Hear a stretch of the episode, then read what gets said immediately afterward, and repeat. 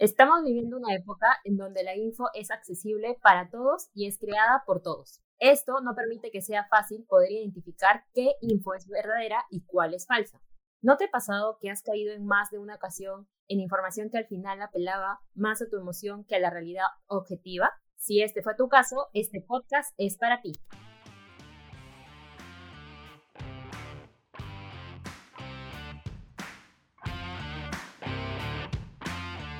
Hola, este es el cuarto episodio de Activa tu Ciudadanía, un espacio creado por los voluntarios de Impulso País para ustedes y poner sobre la mesa todo eso de lo que deberíamos estar hablando.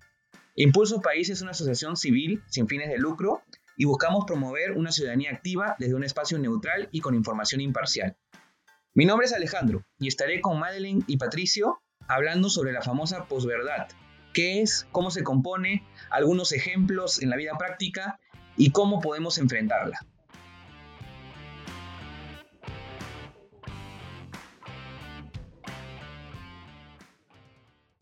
Muy bien. Eh, primero vamos a contestar a la pregunta fundamental. ¿Qué es la posverdad? De acuerdo al diccionario de Oxford, podemos encontrar que la posverdad es una situación o fenómeno en la que los hechos objetivos influyen menos que los argumentos que apelan a las emociones o las creencias cuando se trata de definir la opinión pública. Es decir, la posverdad es una forma de contar una realidad, una narración en la que las emociones o las opiniones que tienen las personas tienen más peso que los datos reales, que la evidencia, que la información comprobable.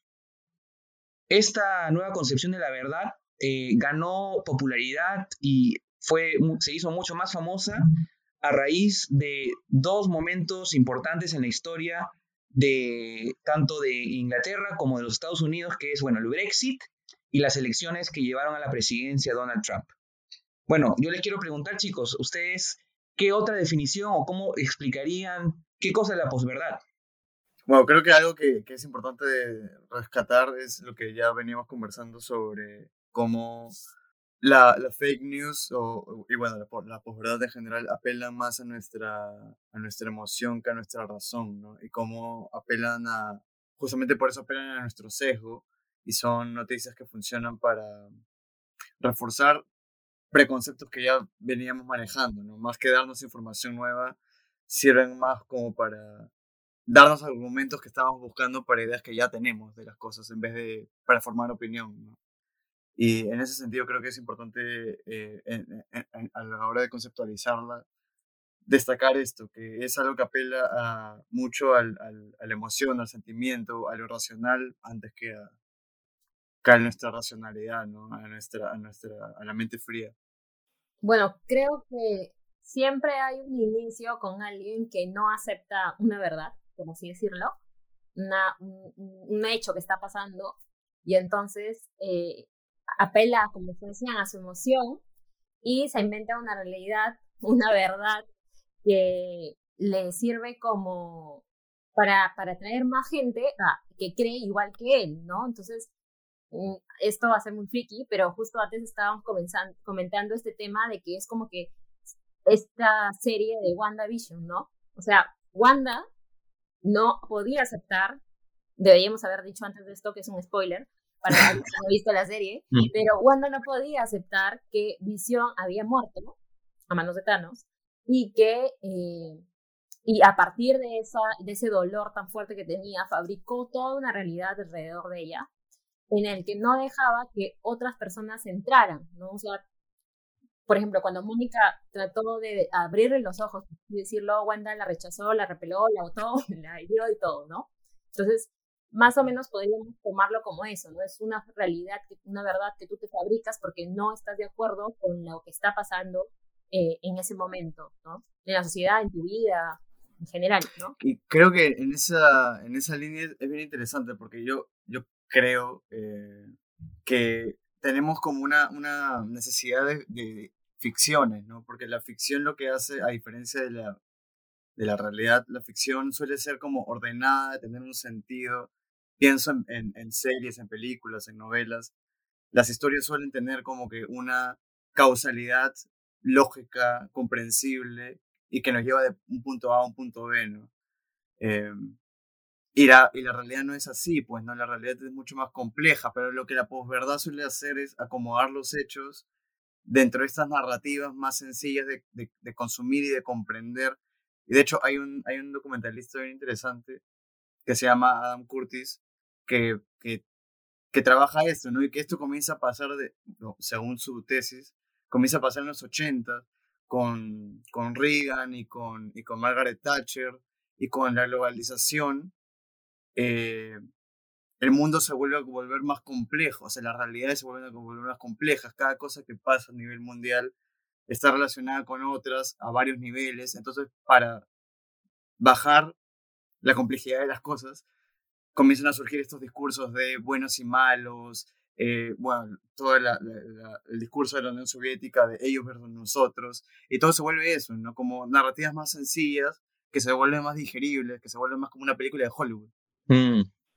Sí, efectivamente, ese, esa, como eso que acabas de mencionar me parece importante para entender la posverdad, ¿no? Como dices, eh, la gente toma esta posición o, este, o, crea esta idea en su cabeza de que de que hay solamente buenos y malos, ¿no? De que es, es, como, como pensar que es el blanco y negro, ¿no? Pero no, no, se aleja un poco de la realidad en el sentido de que existen escalas de grises al momento de entender por qué suceden las cosas que pasan en la actualidad, en nuestra sociedad, ¿no?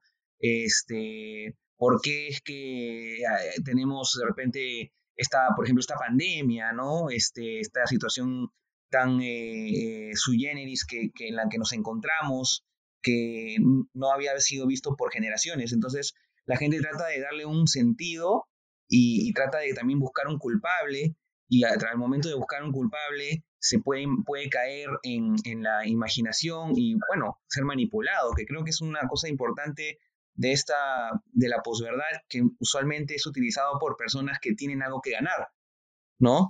Este, para poder difundir este, ciertas creencias, eh, como, como, por ejemplo, yo he escuchado esto de la, mm, eh, de la OMS, no sé si ustedes han escuchado que hay gente que dice que la OMS se ligó con China para poder crear el COVID. Y con Bill Gates. Ah, y con Bill Gates, ¿no? Hay toda una narrativa que... Así es, y muy confusa también, porque, o sea, no, no, no tiene, detrás de incluso de, esos argumentos no hay real sustento, no hay real contenido, ¿no? Entonces es, mucha, hasta creo que llega a ser tan ilógico que es solamente repetir lo mismo, ¿no? Repetir lo mismo hasta, hasta que me lo crea. Claro, exacto es, bueno, lo que hemos escuchado tanto tiempo, esto de miente, miente, que al final algo queda, este, se aplica muy bien a esto que estamos viviendo, ¿no? Este, también no sé si recuerdan que todavía creo que existe gente que piensa que esta cosa del COVID es un psicosocial. O sea, en verdad creo que ese es un ejemplo que hay gente todavía que, que piensa que el, eh, restringirnos a nuestras casas es como que una medida de dominación, ¿no? Para manipularnos. Claro, que la mascarilla es un bozal para... Sí, sí. Para, tomar tu libertad, sí. Entonces, y eso ya afecta a otros, no solamente a ti, sino que ya este, va afectando a la sociedad, ¿no? Entonces, ahí ya empiezan. Claro, también de hecho, estos, estos casos que estamos mencionando de, de, estas teorías de conspiración entran también en esa lógica de reducir la realidad a cosas bien entre comillas, sencillas, ¿no? Como mm. narrativas que dicen, ah, sí, eh, estas cosas pasan porque hay un gran ente que controla todo y que, y que está haciendo esto como... En vez, de, en vez de aceptar que la realidad es un poco más compleja porque es caótica, ¿no? Pero igual creo que ahí también deberíamos, y de repente podremos entrar ya al siguiente tema sobre la posverdad, eh, hablar un poco acerca de los ingredientes, ¿no? que esto ya suena más o menos a como clase de cocina, pero en realidad, eh, antes de entrar a, ese detalle de los ingredientes, quería compartir con ustedes también dos conceptos clave eh, sobre la misinformation y la mm. desinformation. Ahora, ¿qué es eso? El misinformation es la información inexacta o engañosa, es eh, información que si bien es inexacta, no hace daño y puede ser entendida como el desconocimiento de un tema o por ignorancia. ¿no? En cambio, la disinformation es cuando la mentira es intencional, ¿no? Cuando es sistemática, cuando es organizada. Y cuando la difusión de esta información incompleta ya tiene como que un sentido perverso, por así mm. decirlo, ¿no? Su objetivo al final es mentir deliberadamente, de forma intencional, a otros sobre la verdad, ¿no? Entonces, eh, después de esos dos conceptos, que ahora que ya los hemos tocado, podemos ver que hay una amplia diferencia, ya podemos, creo, eh, abordar el tema de los ingredientes, ¿no? Eh, el primer ingrediente podría ser la disconformidad y el resentimiento económico, sobre todo en la clase media. ¿no? Debido a esta brecha creciente entre ricos y pobres y el estancamiento de esta clase, ¿no? De la clase media. Y esto a su vez es un síntoma del estado actual de las sociedades, ¿no? Eh, sobre todo de la sociedad eh, moderna. Y una de sus principales causas es la globalización, ¿no? Y la crisis económica y política que justamente creo Latinoamérica está atravesando un momento muy, un hito muy importante en este tema, ¿no? Sí. Eh, y permítame que te interrumpa, Madi. Este, este punto que has tocado como primer ingrediente me parece muy, muy interesante, eh, porque acá tenemos que, como tú dices, analizar tanto por un lado la globalización que, ha, que nos ha traído, por ejemplo, lo que es la flexibilización laboral, el, el hecho de, de tratar de, expandir un mismo sistema y, sin, poner, sin ponerse a pensar que hay realidades distintas en todo el mundo, pero tratando de poner un mismo sistema que funcione de la misma forma, sin tomar en cuenta que hay estas realidades incluyen también que hay países que son que no han logrado un desarrollo lo suficiente como para poder, eh, por ejemplo, priorizar solamente lo que es eh, eh, la empresa, el sector privado, mm. y donde se ha descuidado mucho justamente el apoyo social, el rol del Estado en el apoyo social, y esto ha causado que pues mucha gente tenga, no tenga acceso a una serie de servicios, ¿no? Entonces, esto creo que es parte de una expansión de, este sistema que ha, ha, sido traído pues justamente por la globalización, la era de la información, eh, este, cada vez el, mundo más conectado también, y el hecho de que las economías del mundo dependan una de otras, es un signo muy importante, de, mejor dicho, es una, es una causa muy importante a los problemas que, que surgen cuando hay, por ejemplo, estas crisis como la, pandemia, ¿no? Eh, que no solamente ha sido una crisis de salud pública, sino una crisis económica. Entonces, este, este mundo interconectado no sé, es, parte de esto que tú mencionas de la globalización que nos, está causando problemas que haga un que, que, cree esta disconformidad o resentimiento, como mencionas, de, yo diría que la clase media y la clase, bueno, también más, más pobre, ¿no? que se ha mantenido, que no ha podido avanzar, y la clase media que incluso está cayendo de nuevo en la pobreza, ¿no? Claro. Claro. Esta cancha que no está nivelada y las condiciones que hacen que, que haya este, este roce, ¿no? Entre, entre clases. Sí, pero que también, o sea, como mencionabas, lo de la disconformidad, eh, era, esto, era, esto de la irracionalidad, ¿no? Porque la gente está indignada, está enojada, está tensa. Y claro, e, eso en pandemia se ha exacerbado por mil, ¿no? Porque, por, la incertidumbre, ¿no? Porque si, a eso le esa incertidumbre es como, a la precariedad de la, de la, vida cotidiana en el mundo, más incertidumbre es, como un, un, caldo de cultivo para, y, eso.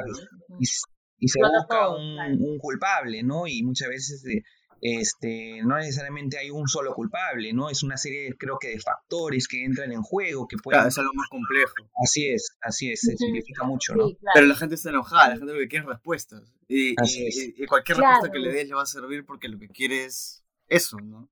Y, y, claro, esto empieza y influye mucho en, este, en el tema de la posverdad, ¿no? Pero también tiene que ver con el segundo ingrediente, que lo hemos visto, creo, y ha explotado totalmente con las redes sociales, es el tema de las fake news, ¿no? En donde este acceso digital que tenemos todos a través de múltiples plataformas, de repente no nos permite distinguir la realidad, como tú decías, Patricio, de la ficción, ¿no? Entonces, a veces encontramos información que nos, no, no nos permitimos corroborar si es cierta y la empezamos a difundir, ¿no? La pasamos por WhatsApp, la pasamos por Facebook, la pasamos por Instagram, ahora está LinkedIn, tiene historias, entonces empezamos a viralizar la información, la desinformación, ¿no? Entonces, de repente por ahí alguien te comenta, oye, pero esto no es cierto, oye, verifica tus fuentes, cosas así, ¿no? Pero ya has compartido información y otras personas ya cogieron esa información y la han divulgado también eh, dentro de sus plataformas, dentro de, de sus redes, grupos de WhatsApp, ¿no? Entonces, eh, esto también es como que una variable que empieza a agrandar el problema y que lamentablemente cuando ya se refuta, se desmiente, ya es demasiado tarde quizá, ¿no? Porque ya es como este tema, no, no, no sé si también viene a colación de que las vacunas tenían, eran agua, agua entonces había gente, en, no sé si en Chiclayo o en Trujillo, que no se quiso vacunar por eso. Entonces, es muy importante eh, estar al tanto de esto, ¿no? Ustedes, no sé si les ha pasado el tema de las fake news. No, de hecho hay, perdón Alejo, no sé si quería comentar algo, pero solo, para, solo para contar una cosita, que hay un tema que creo que no se, no, o sea, porque no nos han educado en esto, ¿no? Que es eh, que la difusión de información conlleva responsabilidad que es algo que, bueno, que los periodistas deberían ser los primeros en saberlo y han demostrado que no les importa o no, no, no lo saben, pero la difusión de información tiene, eh, conlleva una responsabilidad, porque por, por, eso, ¿no? Por, lo que estamos viendo, porque en efectos prácticos la gente toma acciones con la información que tiene, y si la información que tiene no es verídica, va a tomar acciones erráticas. Y eso es lo que pasa con las vacunas, ¿no? Y, y ya no solo, o sea, porque antes los que difundían información eran los medios y los grandes medios, ¿no? los que tenían líneas editoriales o canales de televisión o radio, pero ahora con las redes sociales todos somos eh, difusores de información, todos tenemos una plataforma, por muy pequeña que sea, todos tenemos una plataforma. Así lleguemos a 10 personas o nuestro grupo familiar, ya tenemos una plataforma y eso implica una responsabilidad, por muy pequeña que sea, y no somos, creo, suficientemente conscientes de esa responsabilidad que creo que deberíamos o sea, debería haber un trabajo de concientización mucho mayor de eso, ¿no? Todos somos eh, responsables ahora, porque todos somos difusores de información. Sí, exacto. Como dices, estoy totalmente de acuerdo contigo, Patricio. O sea, la, eh, ya el hecho de evitar eh, difundir fake news es una responsabilidad compartida de toda la sociedad. Eh, es parte de, debe ser parte de estas responsabilidades de esta ciudadanía que nosotros estamos buscando activar en la gente, ¿no? Este, tener el compromiso de que, de que deben de seguir los pasos necesarios para evitar poder seguir difundiendo estas, estas noticias falsas que, la, que, que van a generar que pueden generar daños eh, incluso hasta irreversibles muchas veces en, nuestra sociedad. Ahora yo quería también mencionar que respecto a este punto de la fake news, creo yo que hay dos tipos de personas que difunden estas fake news, ¿no? Por un lado, las personas que lo hacen intencionalmente, pues obviamente eh, que buscan generar algún tipo de zozobra, algún tipo de, de bueno, estos sentimientos que hablamos, este, o emociones, mejor dicho. Desinformation, eh, claro. Y por otro lado está la gente que todavía no llega a entender, tal vez por, yo, yo lo atribuyo mucho a un, a un gap generacional que existe, sobre todo la gente que es ya ya tiene sus 40, de, los 50 para arriba más bien, más o menos, que como que no entienden, no han llegado a entender cómo es esto de la información en, este mundo actual, eh, no, no, llegan a, captar cómo es que puede haber información que estén, se esté difundiendo que no sea real. Entonces por eso lo toman como algo verídico, ¿no? Yo siento eso porque lo he visto en mi propia familia, por ejemplo, no sé si a ustedes les ha pasado. Tengo mis, mis tías que, que no, no paran de difundir todo el tiempo en, el grupo de WhatsApp de la familia, que difunden y difunden, a pesar de que yo les explico, les digo, miren, ellas no llegan a comprender, este, uno, la, por qué es que deberían, no deberían de hacerlo, no, esa es una, una, parte importante, no la llegan a comprender, y dos, no llegan a comprender cómo es que esa información puede ser falsa, cómo es que le pueden haber pasado sus contactos una información falsa. Claro. Claro, o sea, ¿cómo es que los medios me están compartiendo información falsa, no? O sea, eso, es por eso que, que la, los medios de comunicación deberían comprender un poco más y tomar con responsabilidad, como decía Patricio, este, el gran poder que tienen, ¿no? Sobre todo en esa Pero es, bien gracioso porque la generación que nos decía que no le creyéramos todo Wikipedia es la que ahora le cree todo a, a sus titulares de WhatsApp. Qué buena, tienes razón. Y eso, y eso en verdad, o sea, bueno, creo que esto lo vamos a hablar más a profundidad más adelante, pero hay un concepto que es el de educación mediática, creo que le dicen, que estas cosas se aprenden, no es que uno nace sabiendo identificar fake news o nada, es, es, es aprender a leer cosas en Internet, es aprender a manejar el Internet, ¿no? Como aprender a leer memes, como aprender ese humor, ah, va de la mano con eso. Ese es el tema, pero lamentablemente hay nuestros padres y, y eh, bueno, familiares ya mayores no han, eh, si bien pueden hasta utilizar, saber utilizar la internet, la computadora, el WhatsApp, no lo han llegado a entender a profundidad, ¿no? A diferencia de nosotros, creo yo, y por eso es que no, no entienden a profundidad tampoco este tema de las fake news. No sé qué opinan ustedes.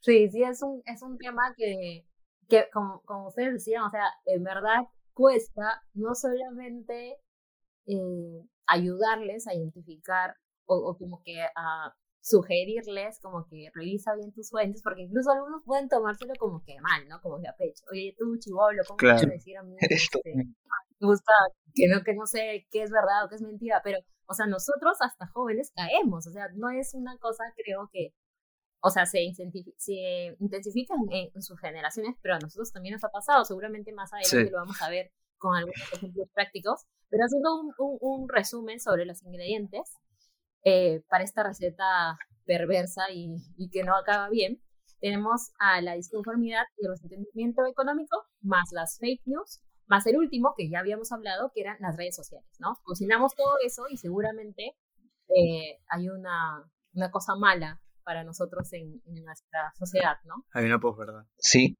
esa capacidad que hay de las redes sociales de viralizar tan rápido. A mí a veces ya me sorprende cómo hay, o sea, se crea, incluso no solo con, bueno, no solo con la información falsa, sino en general con la información, ¿no?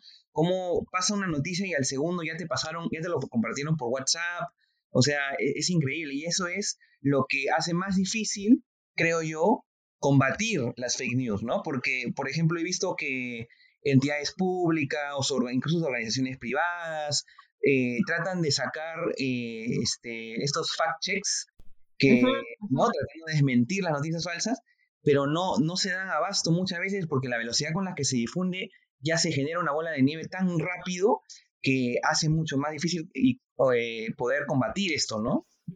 Como las cadenas de mala suerte que te mandaban en Hotmail. sí, ya, pero o sea, ahorita es más rápido incluso que un correo porque es mucho más rápido, claro. compartir y ya, o sea, se viralizó. Es como cuando te pasa un sticker y tú lo quieres mandar a otro chat, pero ese chat ya lo tiene. O sea, es súper rápido, es súper rápido, es increíble esa, la verdad. Sí.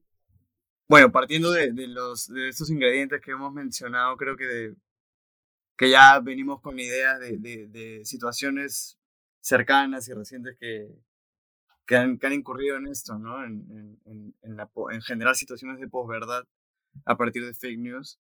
Y bueno, a mí el, el, caso así concreto más cercano que, se que, que, recuerdo es eh, el, la muerte de, del rondero Zacarías Meneses, que cuando se comentó en un primer momento sobre su muerte, se, se le vinculó con un enfrentamiento que hubo frente al Jurado Nacional de Elecciones entre, bueno, ronderos y, y el otro lado y se, y se vinculó muy rápido, ¿no? Se hizo esa vinculación muy rápido, se levantaron noticias por ahí y se difundió de forma masiva, muy virulenta además. Em, y, y, bueno, y se tomó como un día y medio en, en, confirmarse que no había sido así, ¿no? Que Zacarías Meneses efectivamente había muerto, pero por una enfermedad que ya tenía. Y, y no tenía nada que ver con ese enfrentamiento que sí se dio, que sí resultó con, del cual sí resultaron eh, heridos, eh, pero sin embargo no tenía nada que ver una cosa con la otra, ¿no? Y bueno, ¿qué pasó? Que, claro, la gente ya estaba, venía, o sea, todavía seguimos en este ambiente súper tenso, súper hostil, de mucha polarización, en el que todos estamos esperando que el otro lado haga algo que se exceda, ¿no? Y, bueno, y esto dio como en la yema, o sea, feo decirlo así, pero era como lo que más o menos la gente estaba esperando que pasara. Y pasó y las oposiciones y la, y la, y la indignación le ganaron al razonamiento de, de muchas personas y muchas personas como de peso, ¿no? Con plataformas importantes que llegan a mucha gente sobre todo en redes sociales. Y, pero creo que en este caso sí es importante hacer una distinción, que eh, las personas que difundieron la información equivocada después pidieron perdón y después aceptaron que habían cometido el error de, de hacer la, la asociación. Y creo que eso es muy distinto a otros casos de fake news y verdad que hemos visto en los últimos meses, ¿no? En el cual los responsables hasta el día de hoy ni siquiera se han enmendado o han pedido perdón. Claro, de ahí viene el tema de la responsabilidad que decías antes, ¿no? O sea, si tú te ves involucrado en una situación en la que difundiste una noticia falsa, es importante que asumas tu responsabilidad y caballero, que lo compartas también diciendo, oye, ¿sabes qué? Me equivoqué, esto eh, era falso y caí, como todos. O sea, es normal, ¿no? Podemos, podemos caer también. Claro, de hecho ahí creo que es importante también, o sea, se me ha venido a la mente eh, mencionar esto, que es importante que haya prudencia, ¿no? Tanto de todas las partes, ¿no? Cuando surgen eh, información o noticias de que algo ha sucedido, sobre todo algo que es, es bastante preocupante, ¿no? Eh, creo que es importante tomar esta prudencia, esperar a que haya una investigación, aunque sea una investigación preliminar, que, o, que hayan, este, ¿cómo se dice?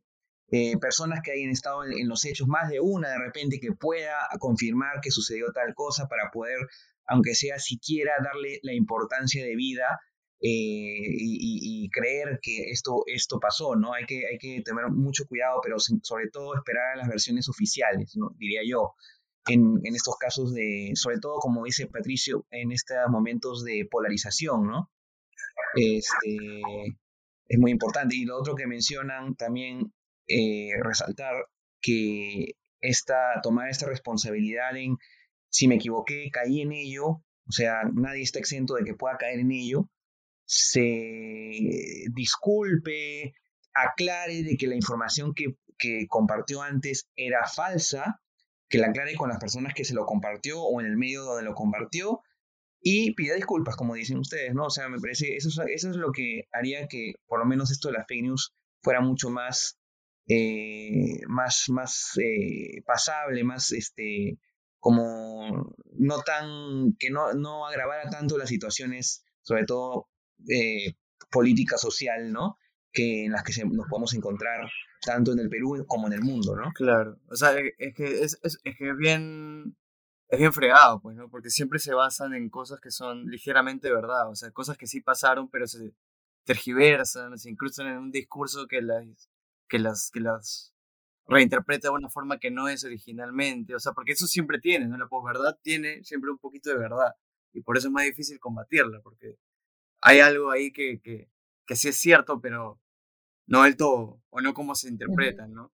La interpretación de los hechos es, y, y, eso es mucho lo que hacen los medios, ¿no? Interpretar los hechos, incrustarlos en una lógica mayor y, y ahí es donde está la responsabilidad, ¿no? La responsabilidad que, que en este caso un grupo de gente asumió, creo yo, de una manera bastante respetable, mientras que, mientras que en otras formas, o sea, mientras que en otras situaciones hemos visto que no, ¿no? Que hay gente que directamente no toma responsabilidad, no se hace caro, dice lo que quiere y, y después dice, no, yo, yo me voy a rectificar cuando me da la gana, no cuando ustedes me piden.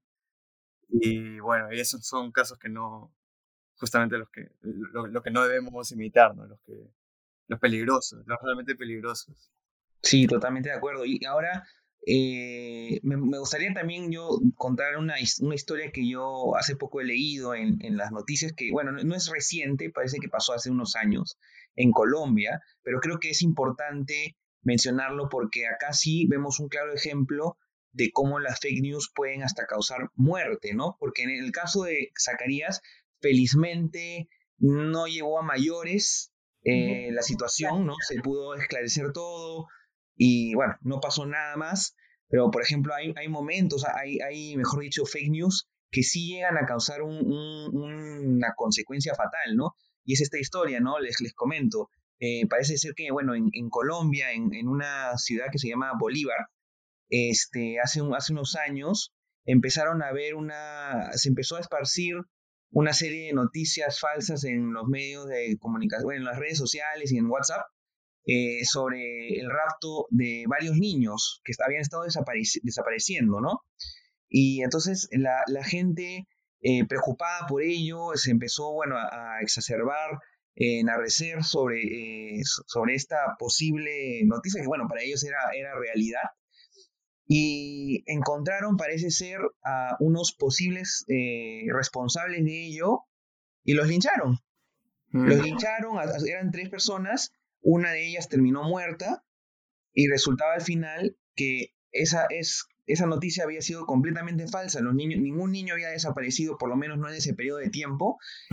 Se esclareció, la policía lo, lo esclareció, hizo una investigación ardua y, y bueno, y no, se, no hubo responsable más que los responsables de la muerte de esta, persona que al final supuestamente era el, que había secuestrado niños, ¿no? Entonces acá podemos ver como una noticia falsa puede llevar incluso a la muerte de personas. Por eso creo también que hay que, hay que darle la seriedad del caso, ¿no? Hay, yo, yo conversando con amigos, con conocidos, he notado que hay personas que no le dan la seriedad del caso a esparcir noticias que no son realidad pero pueden llegar a estas consecuencias fatales. Sí, personalmente yo sí tengo que admitir que cuando una persona comparte una noticia falsa, eh, o sea, eso me ha pasado en un grupo de amigos, ¿no? Al inicio es como que todos, o una o dos personas dicen, oye, pero eso es falso, y le empiezan a explicar.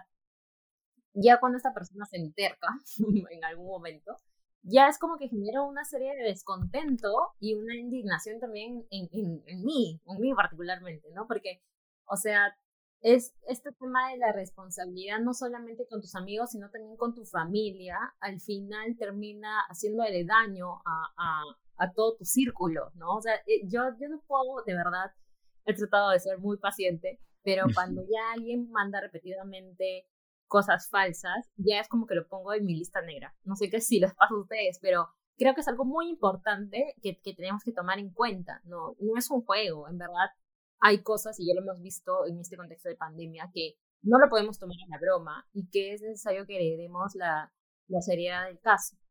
No, no, no sé si en sus grupos de WhatsApp también pasa este, cosas así, ¿no? Pero, pero miren, o sea, en el caso de Colombia, todo salió de este ingrediente que eran las redes sociales, que era el tercero. Mm. Eh, se generó una fake news, que era el segundo, y terminó generando un acto de violencia sin sustento. Entonces es bien peligroso, como decía. Sí, y particularmente lo que me faltó mencionar también en, la historia es que eh, parece ser que estas personas que habían acusado eran venezolanas lo cual nos trae un poquito a, de repente el primer punto, porque hay una disconformidad supuesta con la comunidad venezolana en muchas partes de Latinoamérica donde han migrado estas personas, ¿no? Y, y, se, y bueno, y, se crea todo esto del tema de la xenofobia, ¿no? Entonces, este, echándole la culpa de los males de, de la sociedad, del país en el que están estas personas, estos ciudadanos de venezolanos, ¿no? Tratando de buscar culpables y lo apuntan a ellos por un tema de xenofobia, ¿no? Entonces, este, eso es parte también, ¿no? De, de estas news. Si mal no me acuerdo, acá hace un par de años, ya no, no me quiero extender mucho, pero acá pasó algo parecido con que se acusó a venezolanos de que están secuestrando niños también. Y fue un fue como una especie de leyenda urbana que se comenzó a difundir, pero claro, parte de un miedo que la gente tiene irracional, de una xenofobia, un, un, un prejuicio ridículo y no tan sustentado en la realidad, pero claro, después salen los medios y te ponen puras noticias de bandas criminales de, extranjeras y qué sé yo. Eh, y es, es, que parte, es que es eso, ¿no? Parte de la, las, la posverdad parte de la irracionalidad y la alimenta. Y, parte de los miedos y los alimenta. Y es como un, un círculo vicioso que, que se tiene que comenzar a romper, ¿no? Sí, siempre se dan en situaciones eh, en donde hay mucho conflicto, ¿no? Por ejemplo, en este caso, ese era un hito este, de rapto de niños, supuestamente. Este, ahora con esta, esta, esta situación un poco rara que tenemos, este, y seguramente en otros países también ha partido y se ha, se ha, ha sido como que un punto de inflexión, algún suceso en particular, ¿no? Que, que ha, ha, ha hecho que mucha gente se involucre a nivel emocional, al nivel de que su indignación lo lleve a compartir o a defender cierta verdad, ¿no? Entonces, hay que tener cuidado. No sé si el tema es dominar emociones cuando nos pase un conflicto de este, este tipo, pero al menos sí podríamos tratar de este, individualmente comprobar información para ver este, luego si la podemos compartir en nuestro círculo. Claro. Tengo un primo que, que, habla, cuando habla de fútbol decía que hay que tener el corazón caliente y la, y la cabeza fría, porque es eso, ¿no? No es como no tener pasiones o sentimientos, pero sí tener un filtro, ¿no? Que es justamente lo que las redes sociales a veces cortan, porque es todo tan rápido, es tan fácil de compartir o reenviar, que no nos damos esa pausa de pensar, debería compartir esto, debería reenviar esto, debería confirmarlo antes. O sea, eso y eso creo que ya es como lo que mencionaba antes, ¿no? Educación mediática, que creo que sí es algo que es cada vez más urgente para chicos y para grandes. Eh, podemos conversar también sobre cómo le podemos hacer frente a la posverdad y, bueno, esta, esta herramienta que utiliza la posverdad, que son las fake news. ¿Tienen algunos tips, consejos? Creo que, que Patricio justamente estaba hablando de, de uno de ellos al último, ¿no? De la educación mediática. Ajá, sí. Creo que ese es uno muy importante. Pero también de repente tratar de que la información, o sea, enfocarnos en que la información que vamos a compartir en verdad va a tener un sentido a quien se lo vamos a compartir. ¿no? creo que es muy importante, eh, porque una cosa es que tú compartas información, no sé cómo decirlo, que puede ser una broma, como que una broma entre tus compañeros, y otra información que tú creas que le va a servir a tus compañeros. Por ejemplo, ha habido este tema de que también le ha pasado en esta campaña de vacunación, eh, cuando ponían fechas que no eran de personas de, no sé, 50 años, se van a vacunar en julio, creo, o en junio o en mayo, súper temprano, cuando no correspondía, ¿no? Y que la misma institución, como comentábamos antes, tuvo que salir a desmentir, ¿no? Entonces, de repente podemos tener esa responsabilidad de verificar si es que la información que realmente vamos a pasar le va a servir a la otra persona y por tanto tiene que ser corroborada, ¿no? Porque genera falsas expectativas también en gente que no está jugando, en verdad está esperando una vacuna, ¿no? Ajá. Bueno, eso es empatía, ¿no? Eso es, es educación civil, empatía. Eh, sí, también, bueno, yo he visto iniciativas como que, que están tratando de meter la, la, educación mediática en la currícula. Eh, de hecho, hay iniciativas civiles como A mí no me la hacen o Mayuya que ya vienen trabajando esto de combatir la desinformación. También, bueno, el, el trabajo excepcional del community manager del, del Jurado Nacional de Elecciones, creo que fue, ¿no? Que se pasó una semana combate, eh, eh, desmintiendo falsedades. Y bueno, darle más bola a esas iniciativas y, y, bueno, también, o sea, partir por uno y como tú mencionabas, Madeleine, hace, hace rato, también este, hacerle el pare a la gente de nuestros círculos que, que difunde esta información irresponsablemente, ¿no? Totalmente, sí, totalmente de acuerdo. Y también eh, bueno, creo que como individuos también hay que eh, entender cómo se puede eh, identificar estas fake news que son las que contribuyen a la posverdad, ¿no? Este, yo, yo particularmente estuve, mm, probablemente muchos de nosotros hemos visto una infografía que es el, un piolín donde explican los pasos para identificar, o la guía básica para identificar las noticias falsas, que creo que bueno, es importante tomarlas muy en cuenta. Las voy a mencionar acá, pero también las pueden encontrar buscando nada más en Google eh, Piolín Noticias Falsas, ¿no? Pero básicamente dice lo siguiente y es algo que yo aplico siempre que me pasan algo que o me parece que podría ser falso o incluso que solamente quiero corroborar, ¿no? Eh, paso número uno, hay que entender que primero eh, no te dejes llegar solo por el titular cuando ves una noticia, ¿no? Es muy importante, y eso estamos hablando incluso de, no solamente de lo que te pasan por, WhatsApp como, como cadena, sino estamos hablando de las noticias en sí que te envían en, medios de comunicación serios. Eh, muchas veces el titular no, no va a explicar realmente la noticia, sino va a tratar de, que tú empieces a crearte escenarios eh, en tu cabeza. Sin embargo, dentro de la información de del artículo sí vas a encontrar la verdad muchas veces. Este, entonces tienes que entender que el titular no es solo no es, la noticia, tienes que entrar a entender qué cosa es lo que se describe en el artículo que te pasan. Eh, muy importante también investigar la fuente, ¿no? Mm. Eh, eh, esto estamos hablando de cualquier tipo de información que te llegue, quién es el autor, quién, qué sesgos tiene, de dónde viene la información que él está trayendo o exponiendo en, en, este artículo o video o, o, audio, lo que fuere. Entonces tienes que entender esa fuente.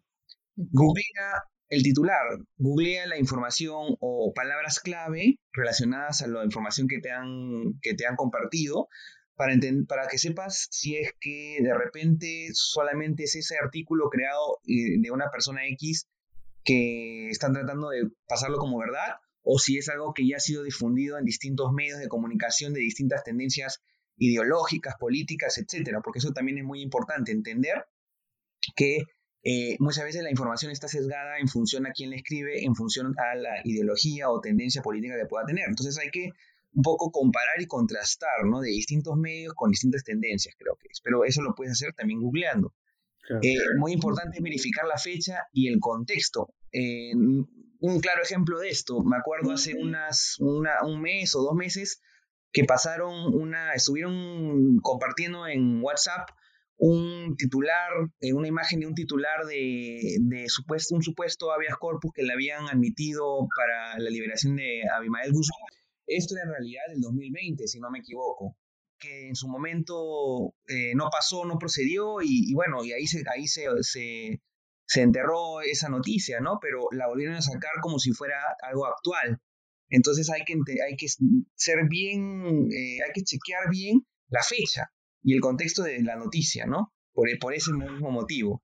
Y, yo creo que también, bueno, y por último, para dejarlo que ustedes también me comenten qué, de repente qué, tips eh, proponen adicionales, eh, entender que es mucho mejor hacer caso omiso, sobre todo a imágenes y notas de voz, porque estas pueden venir de donde sea y esas son bien difíciles de comprobar. Las imágenes pueden ser photoshopeadas y las notas de voz que, donde fulanito de tal, de que, que tiene tal autoridad supuestamente está diciendo esta información, es normalmente esto es falso, no es cierto. Entonces, la información, no, la información clara, real, no se va a compartir a través de una nota de voz. Así que de cajón yo diría, ni siquiera hacerle caso a ese, tipo de, a, las notas de voz y a las imágenes, ¿no? Pero no sé ustedes qué, qué más, qué otras cosas eh, podrían Sí, creo que a todos nos ha llegado ese audio del primo, del hermano, del amigo, del vecino que trabaja en cierto lugar, que tiene información confidencial. Que es Marina.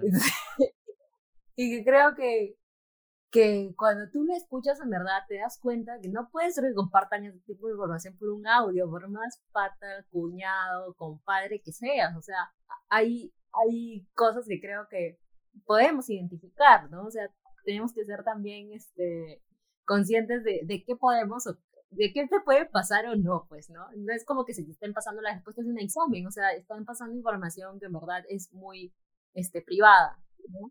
Y saben que también me he acordado estas, que creo que fue el inicio de las fake news, cuando inventaban la muerte de cierto actor y que se viralizaba y que no sé qué, no sé cuántas veces mataron a Chespirito que ya cuando finalmente falleció, todo el mundo estaba muy, muy este, tranquilo y en verdad había pasado. O sea, nadie ya creía, era como el, el cuento de mentiroso. ¿no? Entonces, el de lobo. Ajá, creo que ese fue el inicio, pero ya se ha ido tergiversando tanto y, y, esto de la globalización, las redes sociales y todo eso, y lo que me comentabas, Alejo, este, ya lo ha llevado a un fin perverso, que nos está afectando, ¿no? A todos a todos. Sí, solo para agregarle a lo que mencionaste, Alejandro, esto de, contrastar fuentes, creo que es este. O sea, es vital y, es bien loco porque mi, mi, abuelo siempre ha tenido la costumbre de leer El Comercio y la República. Siempre. Y tipo, bueno, ahora ya no lee El Comercio porque por, por, por sus razones personales, pero este sí creo que es una costumbre bien sana y que no se limita al Internet, ¿no? Siempre hay que leer fuentes, siempre hay que contrastar fuentes, sobre todo si son fuentes como de distinto sesgo. Y también creo que eso ya a todos nos está quedando claro, no existe prensa imparcial, las prensas siempre van a tener un sesgo y más allá de si eso está bien o mal, eso es lo que es y hay que tomarlo como lo que es y hay que tomar la información que nos dan teniendo en cuenta, ¿no? Y bueno, buscar también fuentes, fuentes alternativas como eh, infografías de, de asociaciones civiles o medios de prensa alternativos, digitales, pequeños, independientes. Claro. Sí, o sea, yo creo que es importante para todos los que nos, nos escuchan que simplemente, o sea, no, no hay que creerle, no hay que creer una verdad absoluta de nadie, como, porque como estamos diciendo, hay un sesgo, eh, solamente se puede, crear, se puede la información que está realmente sustentada, ¿no? Eh, no podemos permitir que porque, porque piensas de tal forma, tienes tal ideología, solamente debes de creer en las personas que tienen esa, esa misma, que comparten esa misma ideología o pensamiento, ¿no? Este, tienes que tú mismo eh, tratar de desarrollar esta habilidad muchas veces crítica, ¿no? Eh, de pensamiento crítico para poder este, hacer este contraste y, ver cuáles son los puntos en común que se están informando entre medios de distinta tendencia y de esto sacar tu, tu, ya tu conclusión, ¿no? Pero que siempre esté respaldada por hechos, ¿no? Por, por, por evidencia, que eso creo que es lo, es lo, justamente eso, lo más importante consideraría yo para poder eh, sobrellevar este, este mundo cruel actual de la posverdad. Yo, solo para añadir una cosita más, creo que sería sano que asumamos nuestro sesgo, ¿no? Creo que todos mm. tenemos un sesgo y eso es normal porque somos seres humanos con alma, corazón y vida. Y creo que está bueno aceptar que tenemos un sesgo, es lo normal, y afrontar la información desde ahí, ¿no? Y, y calmarnos a la hora de, de, de, enfrentarnos a información. Y sí, eso, o sea, asumir que tenemos un sesgo, que las cosas que creemos no están bien o mal, pero sí no, no son la realidad completa, ¿no? Y que hay que tratar de siempre abrir un poco esa, ese panorama. Bueno, creo que hemos llegado al final de este podcast. Eh, creo que nosotros hemos aprendido un montón, hemos recordado cosas eh, en verdad muy interesantes y esperamos que ustedes también. Ahora, si te interesó este podcast y crees que debes pasárselo a tus amigos, por favor, compártelo para que pueda enfrentar también a las fake news y a las verdades a las que estamos todos, las que todos estamos todos viviendo ahora. No se pierdan nuestro próximo episodio.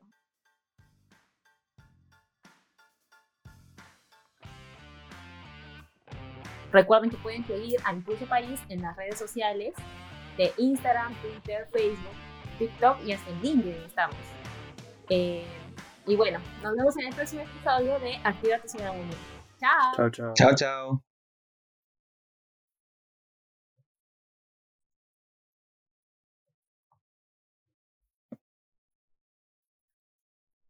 No dije besitos, besitos, chau, chau, porque luego nos demandan.